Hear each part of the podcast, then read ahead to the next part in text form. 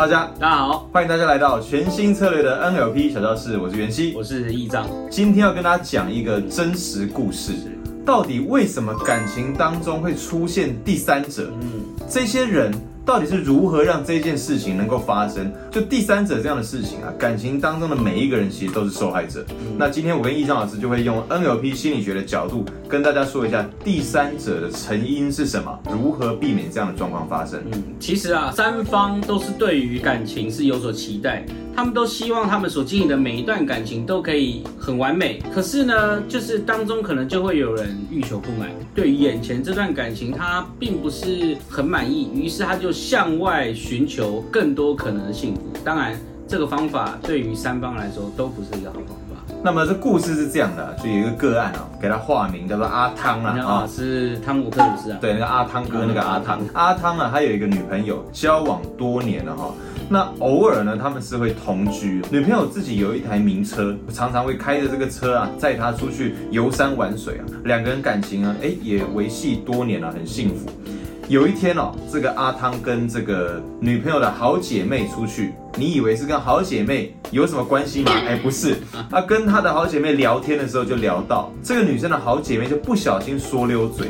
才发现说原来他这个女朋友早就已经有一个正牌老公哦，已经结婚多年了，等于是这个阿汤多年当人家的小三，开车载人家出去玩当工具人，自己都没有发现，非常非常难过。然后后来进一步才发现说，原来这个名车根本是这个老公送给老婆的礼物。嗯啊，因为老公工作的关系啊，常年都在外地工作，所以啊，老公送给老婆的礼物反而成为老婆偷情的工具。以车子来说，它就是一个另外一种方式的密闭空间。我们常常听到很多在外面偷情的。其实都是从车子开始。嗯，如果你有点怀疑我的另外一半是不是偷吃啊，那么。呃，有人的做法是这样，他会在他车上放行车记录器。当回去看行车记录器的那个影片的时候，发现说，每一次在我不注意的时候，车上还载着别人，竟然还有一些不堪入耳的声音。那么我们就要来分析这个故事啊，因为其实哈，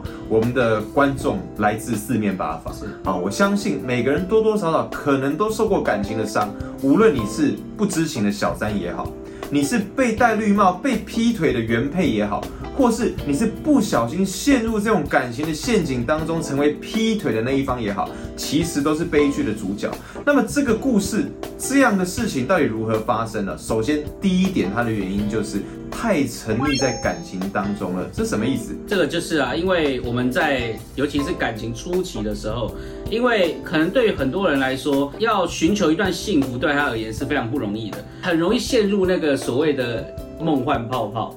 哦，就是在感情当中呢，因为对于对方有期待，而且你跟对方互动如果都很顺利的话，那么你就很容易自己制造出很多幻象，把你自己包围住。如果对方啊，他跟你的互动非常的美好，而且又制造很多让你充满美好的幻象的时候，这个时候你就必须要注意，因为你可能会太过于沉溺于感情，变得你完全相信对方。没错，那么一旦你陷入这种梦幻的催眠里面，你就会犯第二个错误。第二个错误就是，于是哦，我们就忽略掉了。表面上显而易见的讯号，我们的个案或者是我们的学员，当他发现说哦，原来他的感情中有第三者，或者是他是别人第三者的时候，他常常会惊讶的发现哦，原来在日常生活中早就有很多显而易见的讯号。好比以刚才袁熙老师说的那个真实的例子来说，其实当事人呐。他曾经有很多次在某一些场合，好比他们要出国，或是他们要办一些相关的证照，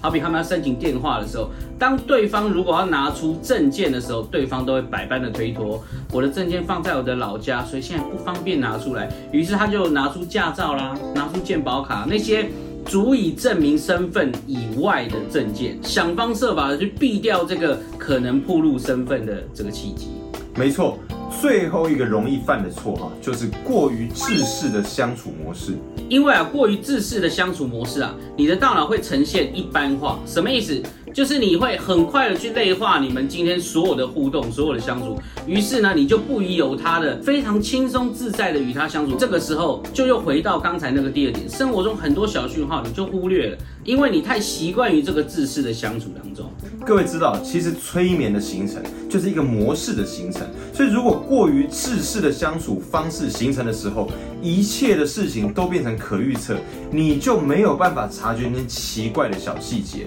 于是你就不断的陷入在这样的催眠循环当中。而它最恐怖的是，即便在这样的催眠里面。你已经有意识的发现一些奇怪的点的时候，甚至他已经明确让你发现你就已经是小三的时候，你的大脑都会想要大事化小，小事化无，希望回到那个令人熟悉的一般化的催眠里面。没错，所以在下周的节目当中，我们会告诉大家该如何在早期就发现，你该如何从这些小征兆当中就能快速的从这个不平等的感情当中脱身。如果你自己正身在其中，或是你的朋友正身在其中，而他自己不自知，或是他不知道如何跳脱的话，你一定要把影片传给他看，并且锁定我们的频道。如果你想获得更多跟 NLP 有关的资讯，欢迎你直接加入 NLP 专业执行师。在专业执行师国际认证班当中，你能够学到最完整 NLP 的技巧，高达六十多个。你也能够直接上网搜寻全新策略，有免费的 NLP 实战技巧手册，还有五部影片等着大家。我们下期再见，拜拜。